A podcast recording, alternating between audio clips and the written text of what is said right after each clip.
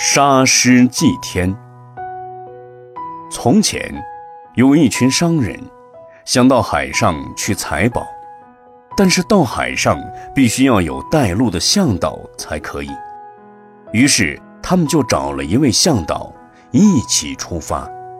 上路后，来到了一个空旷的荒野，这里有一座祭祀天神的庙宇，必须要用活人祭祀。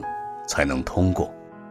这群商人便聚在一起商量：我们是一起来的，都是亲戚，怎么可以互相残杀呢？唯有杀了这个向导，用来祭天。于是，他们杀了向导，用来祭祀。祭祀完毕之后，他们却因为无人引导而迷失了道路。不知应该如何前进，结果全都困死在了荒野之中。